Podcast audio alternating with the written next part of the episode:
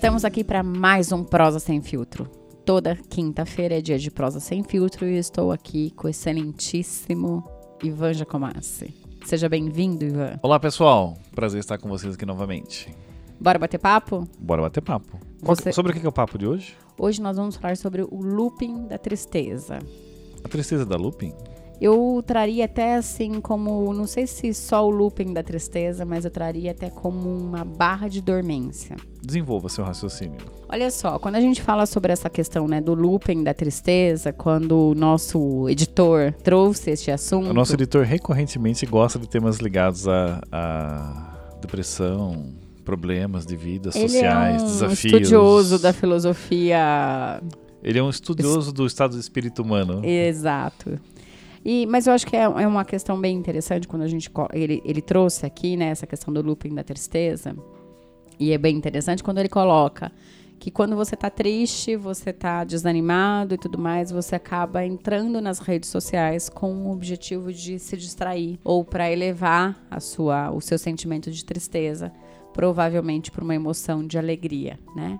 Que ele colocou até aqui, ó, ficar distraído para ficarmos alegres. Então, a, a primeira questão que eu trago aqui, que eu acho que é importante a gente pensar, que nós temos quatro emoções básicas, né? Depois elas vão se misturando entre elas, mas as quatro base, básicas, que é como se fossem as cores básicas, que aí elas se misturam e formam outras cores, né? Então nós temos a tristeza, alegria, a tristeza, a alegria, a raiva e o medo. Nós vamos falar sobre a tristeza hoje. Mas essas são as quatro básicas. Quando a gente pensa sobre essas quatro emoções básicas, qual vem à sua cabeça que é permitido sentir? Existe uma permissão para sentir Alegria. alegria. O re- As outras três, nós somos desde muito cedo educados a não sentir, ou pelo menos abafar aquilo que está sentindo. É porque é pejorativo, de cer- em certo sentido amplo social, você estar com medo, você estar com. Tipo, você está com medo, ah, é fracote. Ah, você tá com raiva, é esquentadinho, descontrolado. Você tá triste e fala, ai, coitadinho, né? É pejorativo, é inclusive pejorativo, né? E aí, quando ele diz assim, eu entro, na- né, normalmente nós entramos nas redes sociais para tirar a tristeza e colocar a alegria, porque a tristeza não é, a tristeza não é permitido sentir, mas a alegria é algo positivo. né? Então, tipo, eu não posso estar triste, eu tenho que E- sair dessa. É, e de fato, na de fato não, no fato, o, o sentir a alegria, a tristeza, a, a raiva e o medo pode ser potencializador. Quando eu olho para a tristeza, né, eu vou, eu me sinto triste nesse momento e eu uso a minha tristeza para hackear a sua tristeza, para me conectar com a sua tristeza. O que eu estou sendo? Empático. Então, sentir tristeza não é ruim, porque ela pode me trazer essa relação de empatia. E os outras, as outras emoções, cada uma sua, também pode.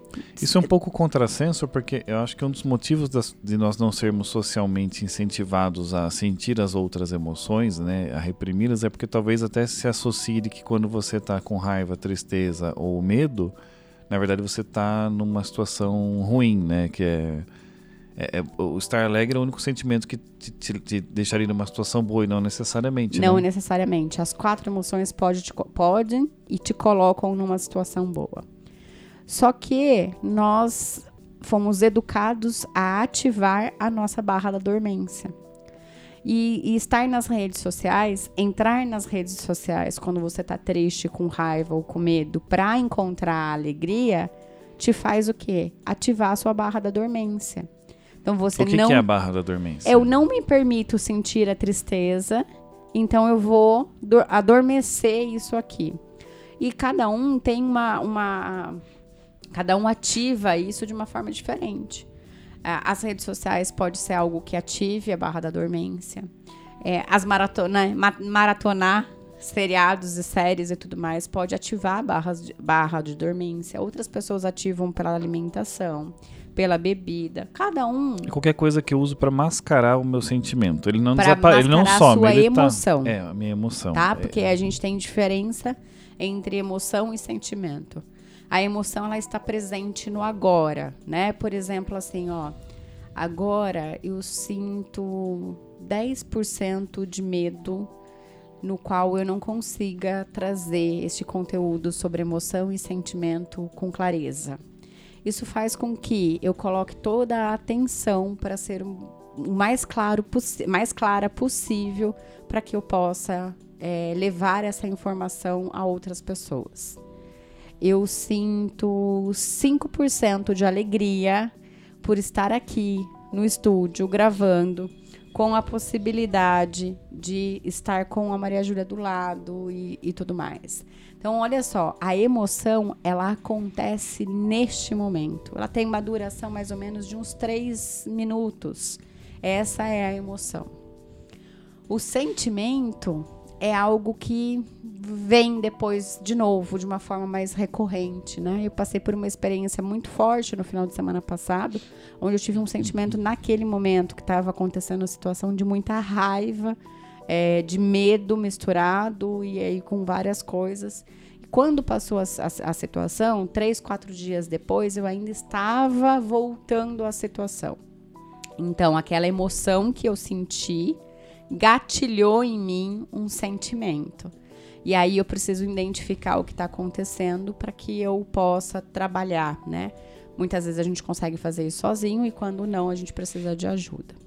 Mas fato é que gente, o objetivo não é entrar entre emoção e sentimento, é entender que é, existem essas emoções e quando nós não entramos em contato com ela, nós ativamos a barra dor, da dormência, essa emoção vai ficar voltando até o momento em que você para e tenta identificar e, o que está acontecendo.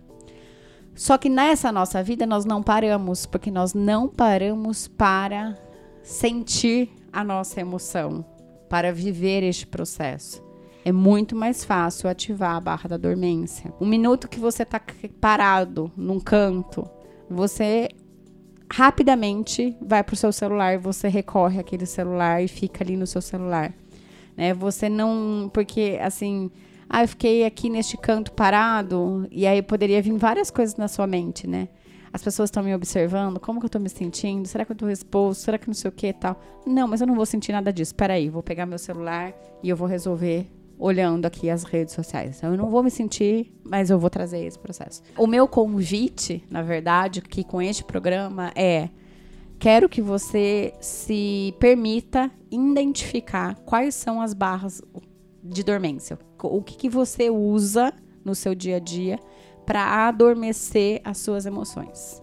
A partir do momento que você traz a consciência de qual é a sua barra da dormência, aí você começa a colocar a atenção nisso. Toda vez que eu vou ativar a minha barra da dormência, eu posso me perguntar: o qual é a emoção que está presente agora que está estimulando para que me estimulando para que eu acesse a minha barra da dormência. E a partir desse momento, né, dessa conversa, dessa consciência, dessa conversa interna, você já começa a colocar atenção. E identificar tudo isso que eu estou trazendo, para que você identifique tudo isso, você precisa estar presente no agora. A emoção acontece no agora, neste momento, é agora. Então eu preciso me desconectar do passado e do futuro para entender o que está acontecendo agora. E isso faz com que eu viva mais intensamente e encontre neste processo a tal da felicidade que todo mundo busca, né? Não sei, não sei se a gente vai encontrar essa felicidade neste lugar. Não sei, mas é um convite que eu deixo aí para os nossos ouvintes. Muito bom. Você falou bastante nesse prosa, Ivan. Tinha muita coisa para contribuir. Foi um prosa, uma, uma, prosa, um monólogo quase, mas tudo bem, né? Valeu. Às vezes é assim. É, às vezes é assim. É, na verdade, é, acho que essa fala é importante, né? Porque a gente entende que uma comunicação tem que ter duas, uma prosa precisa ter duas pessoas conversando. E às vezes o só ouvir já é uma grande de uma prosa, né? Sim, sim.